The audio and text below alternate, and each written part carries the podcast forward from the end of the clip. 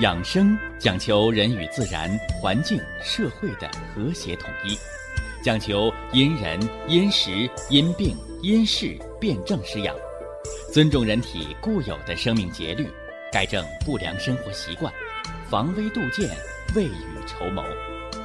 让我们一起学习、感受、实践养生的大智慧，用智慧去把握健康，用身体去感悟健康。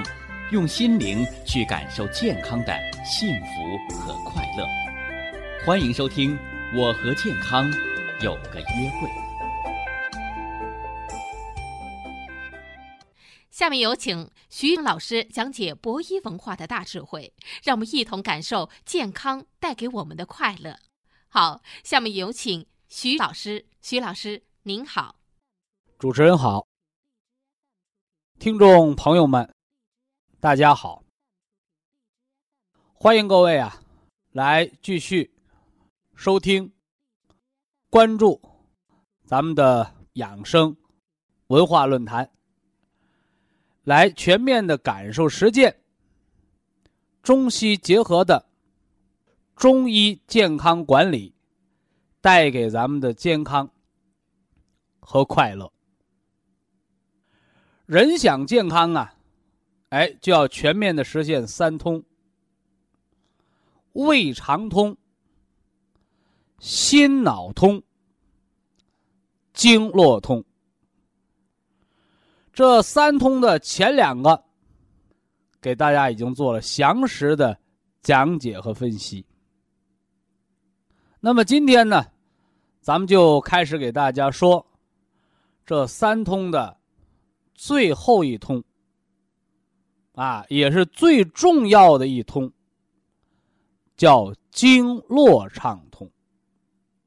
哎，有听众朋友就问了：难道这个经络畅通比那个心脑畅通和胃肠畅通还重要吗？没错，啊，没错。你看啊，胃肠不通，一个是没胃口。一个是吃的东西什么的不消化，再一个就是吃的东西排不出去，久而久之淤毒，啊，久淤必毒，对不对？哎，那么心脑通，心血管疾病我们讲了中风的康复八法，啊，说脑血管病中风嘛，心血管病呢讲了中风，讲了这个这个冠心病的分类。啊，以及心衰的分级的辩证。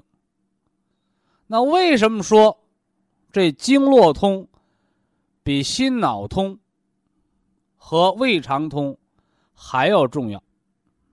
哎，在日后的节目当中，大家就会逐渐的啊，通过我们的讲解分析啊，知道啊经络通的重要性。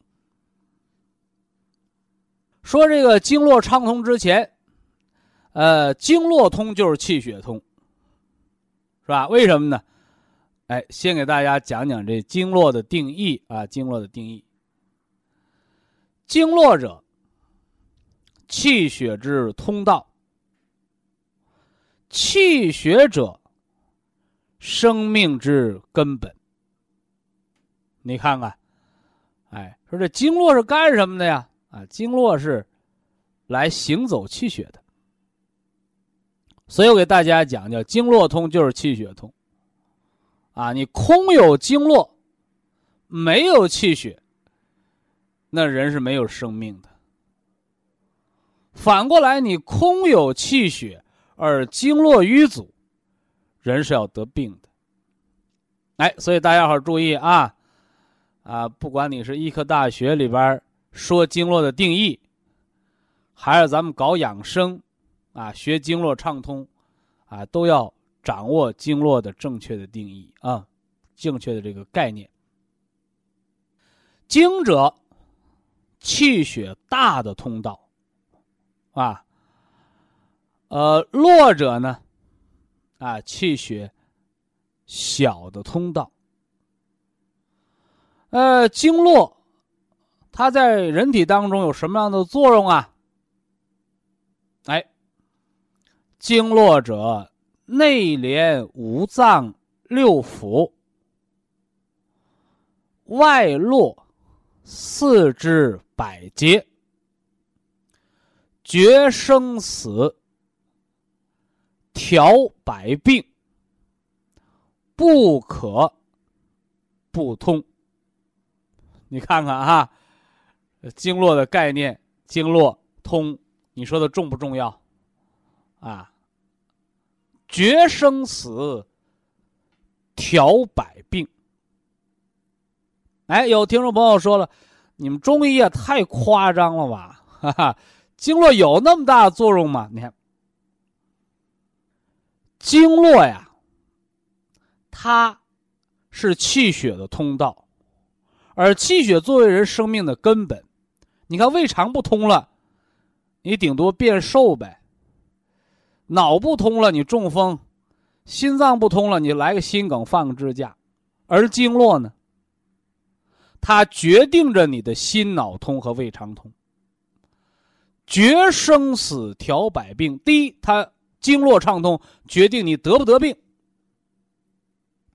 第二个，经络畅通。决定你得的病能不能治得好，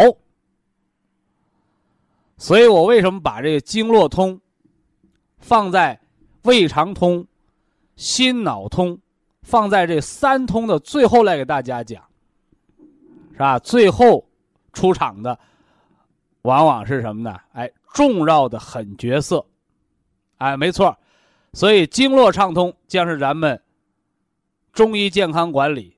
三通工程当中的最重要的一个环节。那么，在经络畅通当中，我们要重点的给大家讲呼吸系统的慢支、哮喘、肺气肿。啊，还要说个风湿骨关节。你看，哎，这都是和经络畅通是密不可分的关系，啊。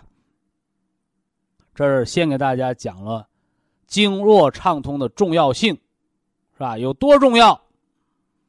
决生死，调百病。哎，经络畅通是胃肠畅通和心脑畅通的基础，它决定着你得不得病，还决定着你得了病，你的病能不能治得好，哎，能不能落下后遗症，甚至它决定着你能活多长时间。是不是啊？哎，决生死，调百病，不可不通啊！啊，呃，说完了经络的概念，啊，咱们还得说说经络当中运行的气血。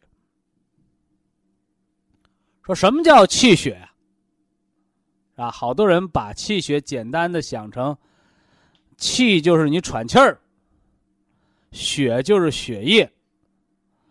那我告诉你，啊，你就眼光就太狭隘了啊，太狭隘了，因为这个气血的概念，它是现代医学啊，现代医学非常浅显的认识啊，气就是喘气儿，是吧？呃，血血就是血液，非也啊。何为气血？啊，气是。对人体来讲是人的生命功能，那生命功能。血呢？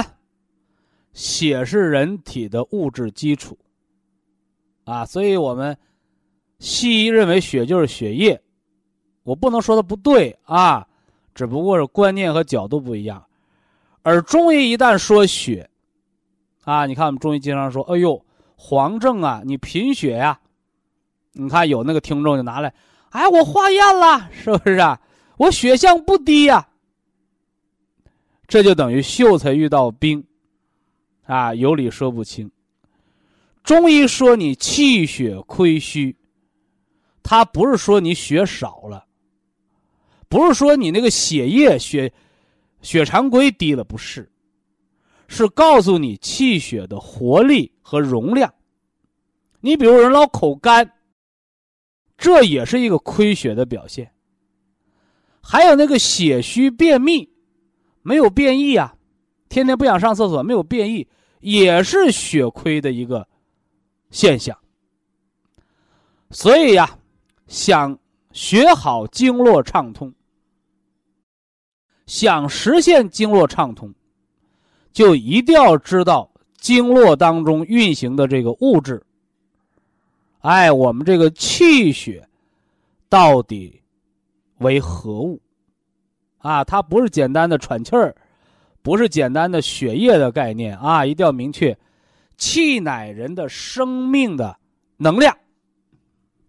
血乃人的生命物质的基础，所以大家你注意啊，我们中医先分阴阳是吧？你看中医治病不分阴阳，伸手便错，是不是啊？有阴阳而后才有五行，所以阴阳是个大的平衡，五行呢是一个更复杂的平衡，是吧？所以在气和血这方面，你看啊，我们中医说叫胖人多湿，瘦人多火。说啥意思？胖人多湿，是吧？血多了就是湿。说啥意思？说你太胖了，你多的是痰湿啊。痰湿哪来的？哎，我们中医常说营养不良，营养不良。啊，不是说你饿的皮包骨头就营养不良，是吧？营者合理吸收，养者有效的利用，是吧？你说我喝口凉水都长肉，你还是合理吸收吗？是吧？你一走路都上喘，上个楼梯都气喘，浑身肉都哆嗦，你还是合理利用吗？所以非也。那非也，所以胖人多湿，就是血多了过多了就成了痰湿了，此为阳虚。所以说你为什么会肥胖啊？哎，就是你的功能，你身体的能量不足啊。所以喝凉水都长肉，你怎么不说喝热水长肉啊？是不是？哎，能量不足。所以喝冷水叫没病找病，而你喝那个热水呢？你喝热水呢？哎，那个是不得病的，啊，不得病的，因为那个热水能量足啊，是不是啊？热水是阴阳平衡的，而那冷水呢，啊，它是阴阳不平衡的，是吧？那受人多火是什么意思？是吧？你的能量亢奋，哎，你看啊，人气过三分便是火，啥意思？气是人的生命的能量的基础，是不是？反过来呢，你太活分了，啊，劳力啊，这人太能干活了，是不是啊？太劳累了，哎，怎么着了？生了内火了。劳神，啊，这人凡事啊想的太周全，思虑的太多了，哎，就生了心火，是不是？管事太多了，哎，所以气过三分便是火，啥意思？你的能量用过了头就是火。啊，举个最简单的例子，大家你手机打电话，你正常通话三分钟、五分钟。十分钟、八分钟，你那电话都正常通话。你拿起手机就不放一个电话，你打了半小时、一小时，哎呦，那手机都热了，对不对？哎，告诉你什么？你那电量用的太快太多，那手机电池容易发热，容易烧着了，容易爆炸，是不是啊？所以人也是这样的。哎，叫气多三分便是火。我说这气不是生气啊，是人的生命能量。哎，你正常使用，它是阴平阳秘，精气乃生，啊，物质充足，能量充足，你是个健康的人啊。你这物质太多了啊，淤的不用了，你是个肥胖，叫多血少气。嘿，反过来呢，你这人呢，用的太过火了。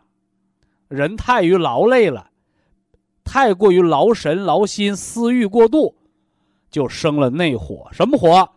哎，就是你那气用的过了头，功能用了过了火，就生了火。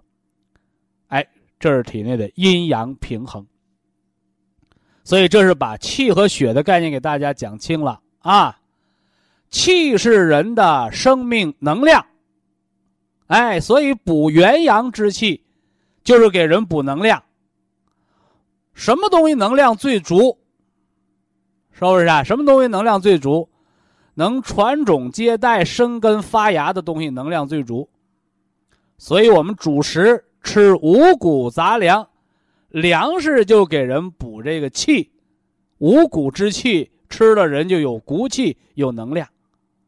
我们养生的角度，我们吃，是吧？长白山葡萄，葡萄籽里边那个仁儿，把它打成粉，科学提纯。提纯的叫原花青素。哎，抗自由基，让你浑身有使不完的劲儿，哪来的？就是让你的气足。你的气足了，你就不疲劳。你的气足了。你就能把体内淤阻的什么呢？痰湿化掉，你的气足了，你就能把体内的病邪赶跑。所以元阳之气吃，补元阳之气吃什么？吃原花青素。那么补元阴之气呢？就是补咱们的元气之血呢，是吧？吃氨基酸营养液，干什么？哎，你物质基础。不足了，你瘦的皮包骨头了，久病发低烧、低蛋白血症了，干吃不长肉的，贫血低血压的，吃氨基酸营养液，哎，拿人参、虫草啊，再来补补你的气血。哎，这是给大家讲了气血的概念，啊，人要健康，生命三通。而其间这第三条经络畅通，气血畅通，是重中之重，希望大家把它学习好。以下是广告时间。博一堂温馨提示：保健品只能起到保健作用，辅助调养；保健品不能代替药物，药物不能当做保健品长期误服。经络者，内连五脏六腑，外络四肢百节。经络是气血的通道，经是气血大的通道，啊，络是气血小的通道。所以经络畅通很重要，重要到什么程度？决生死，调百病。啊那么经络是气血的通道，那气血是什么呢？哎，气是人的生命的能量。这血呢？血是人生命的物质基础。说白了，就是你身子骨这个臭皮囊，对不对？哎，啊，那气呢？气说明你是个活人，啊，你不喘气儿了，血压不跳了，心脏不跳了，血压没有了。呼吸也没有了，是吧？人也拔凉了，阴阳决离，精气乃绝。所以没有生命能量的人，那他就不是活人了，对不对？哎，所以活人，气血乃生命的根本。一，你有生命的物质基础，这个身子骨，是吧？一切身体的有形物质皆谓之血，而气呢，就是有生命的能量。让你身体啊，生命在运转，啊。那今天呢，说说经络畅通当中这气和血的关系，啊，气血是啥？咱们说的很清楚了，是吧？哎，所以补气，我们吃原花青素，吃葡萄籽的提取物，啊？我们要吃五谷杂粮，要得骨气，哎，得这种子的力量。是不是啊？哎，得这谷物当中的生发之气，是吧？那这个粮食当中最补的是什么呢？黄色的小米儿。啊，因为那谷子粒儿最小，哎，同样的，你摘下一粒谷子，你就能长出一颗谷子来，能长几千粒、上万粒，所以它的生发力最强。哎，所以中国人呐有一个不用教的啊，祖传的食疗最好的方子——小米粥，是不是啊？哎，坐月子吃小米粥，中国人都不用人教。哎，那是最补人的脾胃和气血的，啊，因为那小米儿就是那谷子，哎，它的生发力是最强的，啊，那么现在呢，我们给大家食补，补元阳之气，我们给大家吃这个葡萄籽，长白山山葡萄，啊，不是那大个的那葡萄啊，啊，是山葡萄，小粒那山葡萄，它的葡萄籽的提取的。原花青素，是不是啊？所以它的生发力也是最强的，清除体内的自由基，是吧？久服让人身轻体健，延年益寿。所以葡萄的学名叫什么？叫草龙珠。而且这个东西是补而不上火的，啊？为什么？水灵灵的葡萄在外面，葡萄籽在里面呢？对不对？哎，这是补元阳之气。那补元气之阴血呢？哎，喝氨基酸营养液啊。这我们就不强调、不重复啊。谁喝谁知道是吧？三锅下肚啊，脸色红润，是不是啊？哎，哎，而后呢，一个礼拜一锅，啊，元气十足。啊，濡养五脏，五脏六腑功能全自动，哎，人就健健康康的，百病不生，啊，得了病，啊，人自己自愈功能、自我恢复，啊，都是靠元气，啊，来调和五脏的。那今天呢，我们要重点的来说这个气和血之间的关系。啊气和血之间的关系，气为血之帅，是吧？气是人的生命的能量，血是人身体的生命的物质基础，是吧？你有能量，你是个活人，所以叫气为血之帅。有了气。你这身体的血才是活血。哎，换而言之来讲，你看补血的药为什么要重用补气呀？啊，你看当归、黄芪，我给大家讲过，当归生姜羊肉汤，啊，说的是当归，而重用了黄芪。啊，重用了黄芪，啊，六十克的黄芪，十克、十五克的当归，为啥？啊，血不能一下子就生出来。是不是？但是气却可以一下子补上来，而血是怎么生化出来的呀？哎，是由气生化出来的。有了这个阳气，你才能什么呢？哎，开花结果、生根发芽。血为气之母也。哎，所以得有血这个物质基础，得了阳气。哎，生化气血，所以气血是为护根的。所以我们常说，气和血是相互为母，相互为根。正所谓什么“孤阴不生，孤阳不长”，是不是？啊？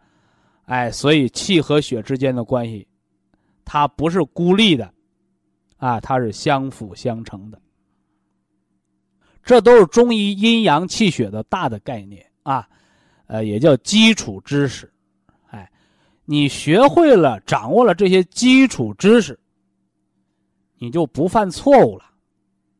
啊，就像我们讲，说那个贫血的病人，啊，徐老师，我吃点阿胶行不？我说行啊，但是为什么有的人单吃阿胶都补不出来血？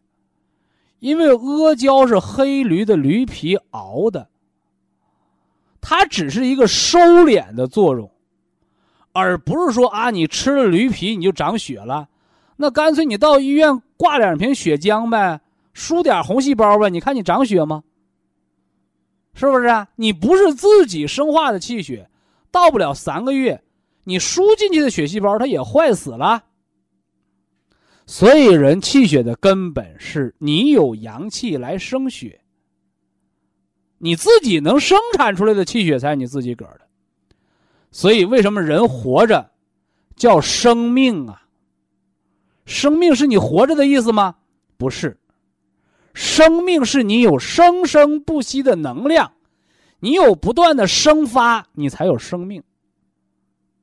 你不能生发了，你看有一种恶性病。叫再生障碍性贫血，是人丧失了造血的机能。你那个血没有了生命力，没有了生发的能力，那你就成了一潭死水，你就成了弹尽粮绝，你就成了什么呢？油枯灯灭了。你别老闷着头琢磨啊，我什么什么病？你什么什么病？你病在哪儿？病在哪个脏腑？你又赶上了什么季节？你又在什么年龄段所以小儿的贫血就好治，老人的贫血它就难治，因为生发的力量不一样。春天贫血就好治，冬天贫血就难治。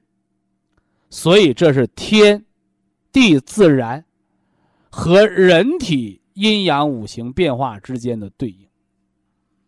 所以呀，哎，中医治病，既不是单纯的看人，也不是单纯的看病，而是把人和病放到对应的季节。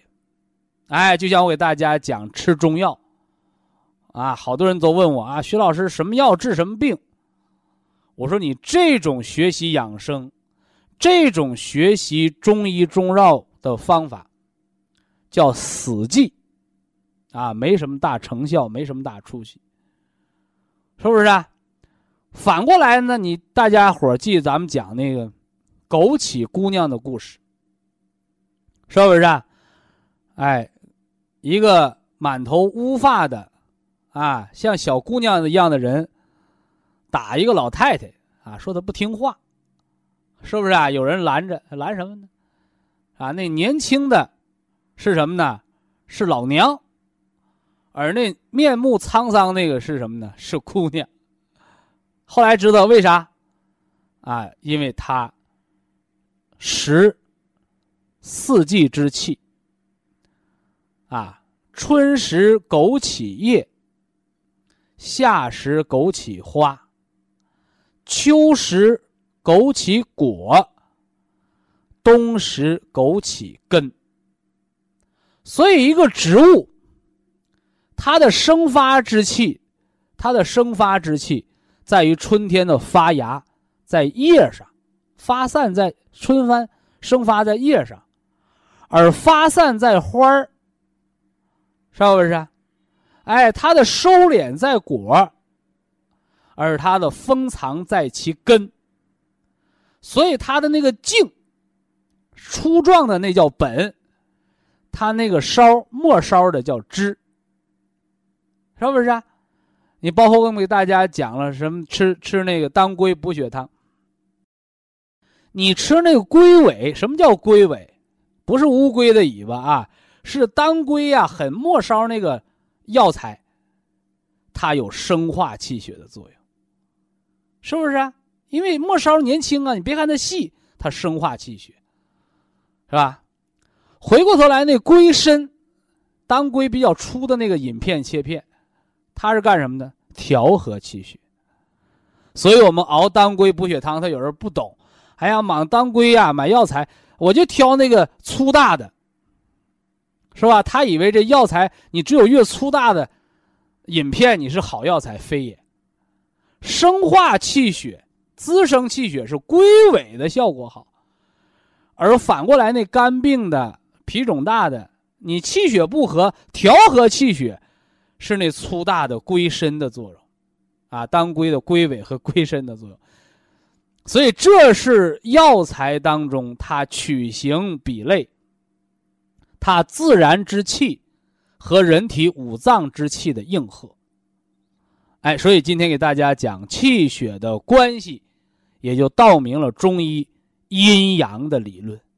以下是广告时间。博一堂温馨提示：保健品只能起到保健作用，辅助调养。保健品不能代替药物，药物不能当做保健品长期误服。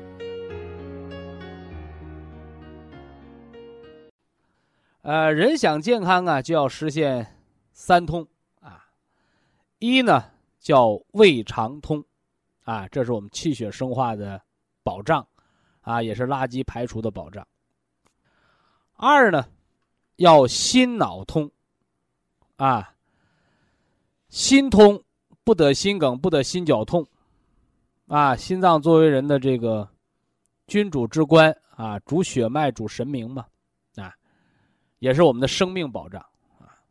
脑通啊，不得脑中风，是吧？不得脑萎缩，不得帕金森，啊，不得老年痴呆症。这是什么呢？心脑通啊，既保障了生命。也保障了人的神明，啊，就是你这人呐，最起码不能越活越糊涂，是吧？得活得明白啊，身体得灵泛，啊，不能哆里哆嗦、偏瘫、半身不遂呀。那这是心脑通。呃，有了胃肠通和心脑通，第三通呢，叫经络通，是吧？我们上回呢已经给大家重点的讲了经络的定义。啊，说了气血对于生命的重要性，啊，经络是气血的通道，啊，我们不能空谈经络啊，离开气血空谈经络，啊，没有任何的意义啊，所以经络和气血是不分不离的。那么经络畅通，啊，经络畅通，内连五脏六腑，啊，所以经络畅通。是脏腑沟通的保障。呃，外络四肢百骸，啊，所以经络通，又是我们的脏腑对四肢百节的一个濡养的保障，是不是？那么经络不通呢？啊，经络不通就要得病，啊，得各种各样的疾病，啊。那期间呢，这个最复杂的。也是现在呀，人们在慢性疾病当中啊，发病率比较高，又比较挠头的疾病，哎，莫过于糖尿病。所以呀，与其呀空论经络畅通，哎，不如把它落实到具体的病例上，给大家说说啊，糖尿病的经络疏通。气血阴阳平衡的疗法，也就是说说糖尿病的经络疏通的调治之法，啊，希望能为大家预防糖尿病，是吧？康复治疗糖尿病，啊，以及糖尿病的并发症，啊，能够带去更多的帮助，是吧？呃，下来呢，咱们就从经络的角度，啊，来。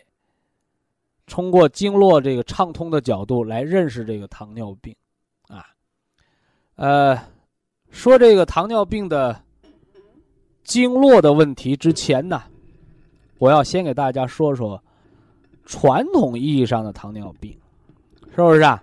啊，就传统的医疗领域对糖尿病有什么认识？首先呢，这个传统医疗领域对糖尿病。他的最早认识啊，就是尿糖，啊，二三十年前，啊，人得糖尿病，啊，都是测尿糖，啊，就是尿糖几个加号啊，几个加号。其实大家你想哈，就是本身糖尿病的这个命名，它就是个科学局限性，啊，科学的局限啊啊，包括这个对糖尿病的认识啊、历史遗留下来的问题啊。人最早怎么知道糖尿病的？啊，说这病名你起什么不好啊？又是屎又是尿，不好听哈哈啊！但是因为啊历史遗留嘛啊，既然起了，就把它顺延下来了。其实糖尿病它应该有一个更科学的啊、更现代的名字，叫什么呢？叫糖代谢紊乱综合症。啊，所以这个呢更能说明糖尿病的这个啊疾病的发病特点。啊，但是因为糖尿病这名字用的久了，啊，最早就叫糖尿病，所以就沿用下来了。那这个糖尿病的名字怎么得的呢？哎，就是病人呐，啊，病人的那个尿，啊，病人那个尿，周围有特别的多的蚂蚁，是不是啊？这是糖尿病，是医生对糖尿病最早的认识，是吧？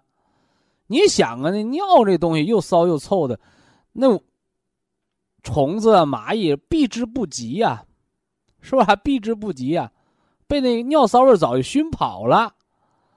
哎，但是呢，你看有的人尿完尿之后，那蚂蚁老聚着团儿，啊，聚成群呢来吃这个尿。哎，结果呢，有细心的医生，哎，就尝了尝尿出来的那个尿。哎，结果发现特别的甜，啊，特别的甜，啊，于是呢就把这个病。把这类病人称之为糖尿病，啊，糖尿病。那后来呢？因为这个好多尿里边有糖的人，啊，一检查血糖，这是科学发展了嘛？一检查血糖，血糖并不高，哎，结果就什么呢？发现了尿糖的假阳性，是吧？尿糖高，但是人血糖不高，这人不是糖尿病。啊，你看有人喝那个感冒了。胃肠感冒喝那个藿香正气水啊，里边有酒精，啊，喝完了，警察陆巡一检查，哎，你酒驾了？没酒驾，是吧？但是一吹，确实酒精灯报警了，他那个检测那灯报警了，啊，那赶紧吧，到医院抽抽血化验，一化验确实，血糖是，就这个血当中的酒精含量没有，啊，正常的，啊，但是为什么能吹响呢？啊，是他吃的那个藿香正气水里边有酒精，哎，结果呢，就有聪明的那个商家，啊，聪明的那个中药厂，生产藿香正气水，生产无酒的了，啊，无酒精的藿香正气水。表面上看很聪明，是不是啊？啊，这个减少了大家的忧虑，啊，甚至有那个家长啊，老人呢，那个孩子胃肠感冒也问我，啊，徐老师，我们那孩子胃肠感冒啊，中暑啦，是吧？喝藿香正气水儿，啊，他跑肚拉稀嘛，得喝藿香正气水啊，哎，啊，我喝那个带酒精的还不带酒精的，你看，哎，一般我都告诉我说你喝那个正常的，啊，正宗的藿香正气水它都得带酒精，因为本身这个酒它就有什么呢？我给大家讲过啊，中药这个酒啊，哎，舒筋活络，是不是啊？哎，本身呢还能这个宣肺理气，是吧？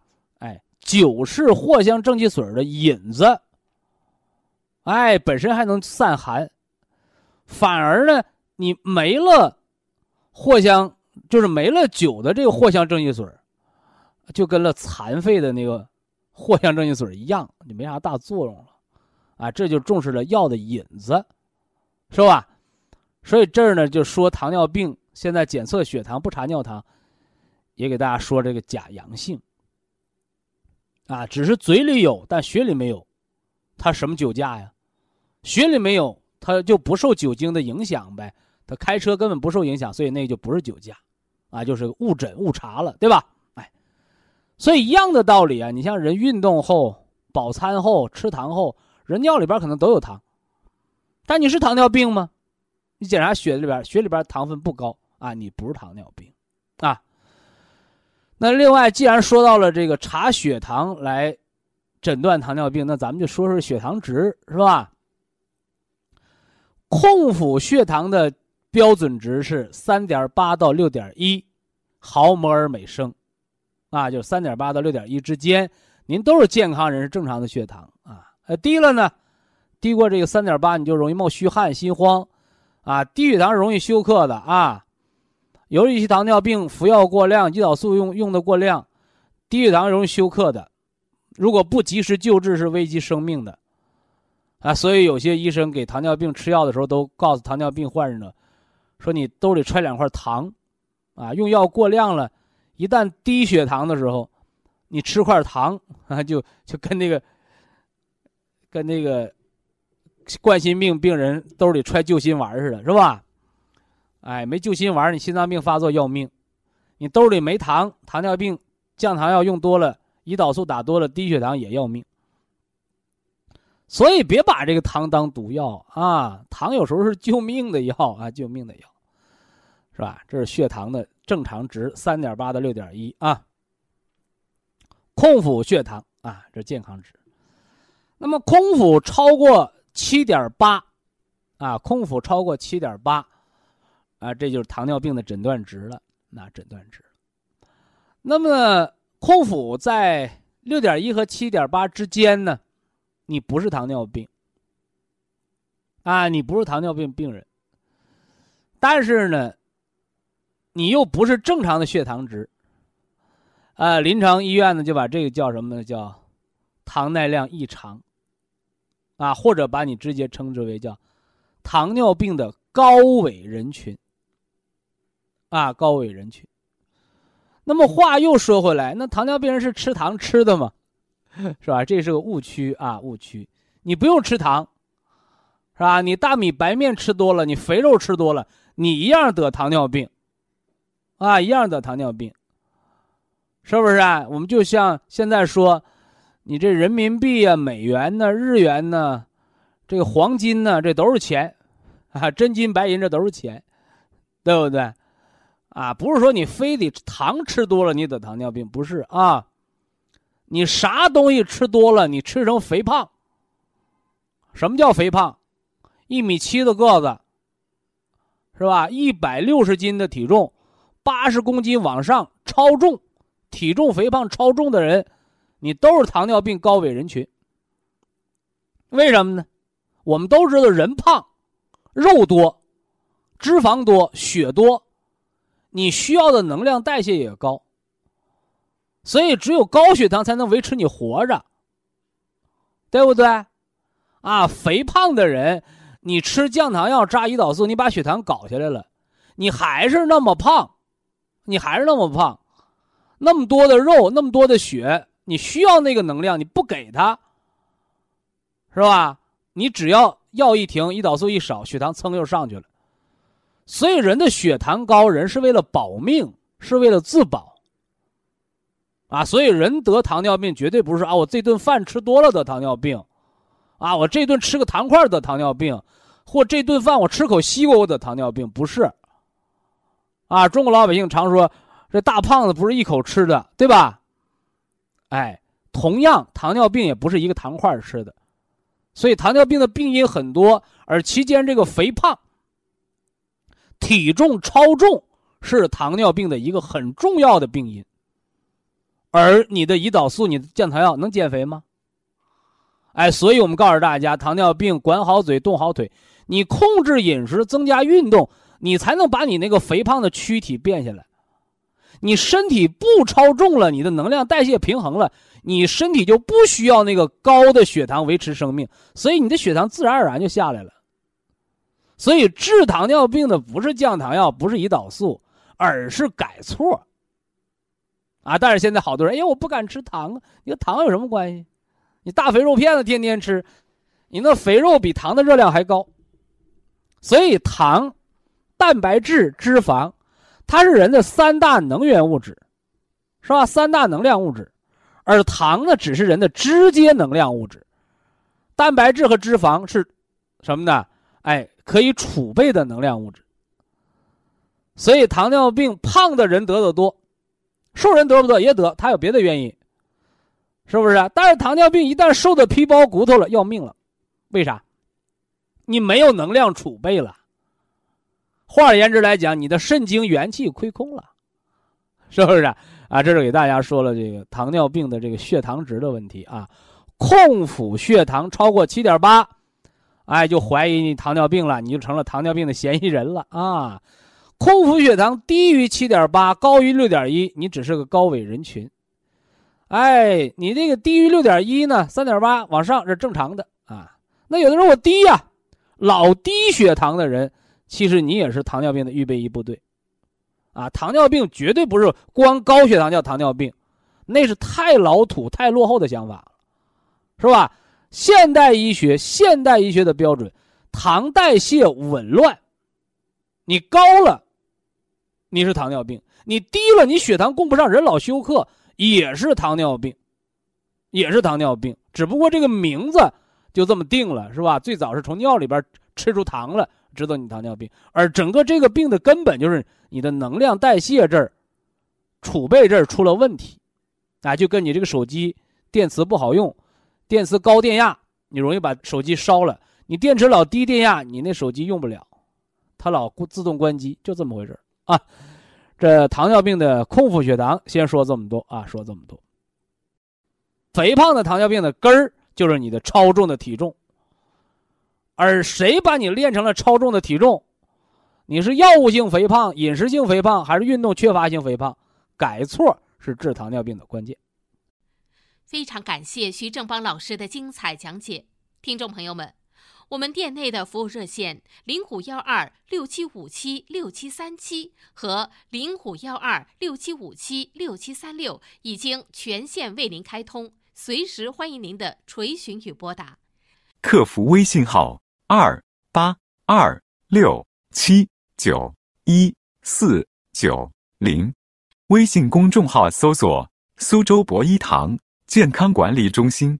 下面有请打通热线的朋友，这位朋友您好，您好啊，您好，徐老师，哎，我是辽宁本溪的，本溪的听。众啊，您辛苦了，不客气，啊，我今年五十岁，哦，嗯。我有糖尿病已经二十六年了。哎呦，嗯，现在眼睛已经失明了。得明白了没有？二十六年呢？哎呀，我听你的讲课呀，我才明白呀。原来我吃药都大把，一顿都吃三十多粒药那么吃。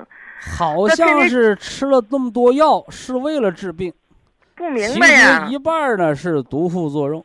嗯，那以前不明白，就是有病吃药。你看健康的人一片药不用吃，人全自动，啥病不得。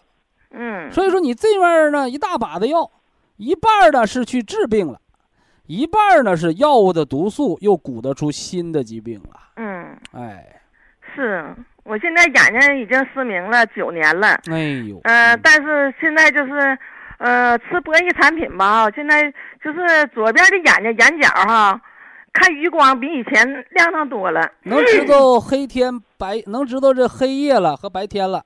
啊，但我出去走吧，呃，就是有障碍物吧，前面，嗯，就是能隐隐乎乎能有点感觉了。哦哟，嗯，现在有这感觉。量就不叫失明，叫光感啊。一开始就是我就是失明了，一点亮都没有。哎呦，看这叫奇迹啊，这叫奇迹。完了那个，但我现在最难的一个问题是什么？就是这个肾，肾现在就是我老咳嗽，一年四季老咳嗽。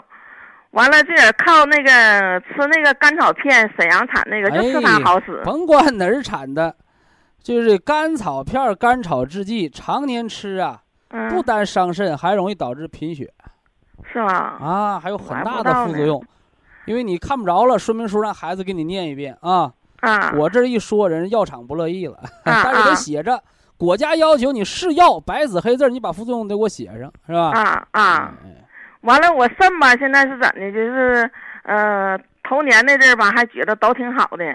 完了，拉了尿，就是拉了尿，拿来厉害，咳嗽一点哗下来，一天呢就是没变过。这我讲过，我这我讲过，小便大便把不住门那就是肾精不当家了。嗯，这是大事儿啊。对，这个吃什么呢？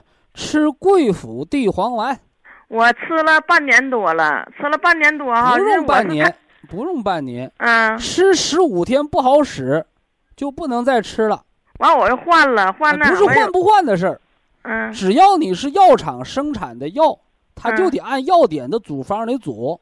嗯，那我说你吃三个十五天叫一个疗程，嗯，吃十五天不见效就得琢磨了，吃三个十五天还不见效，不能吃了。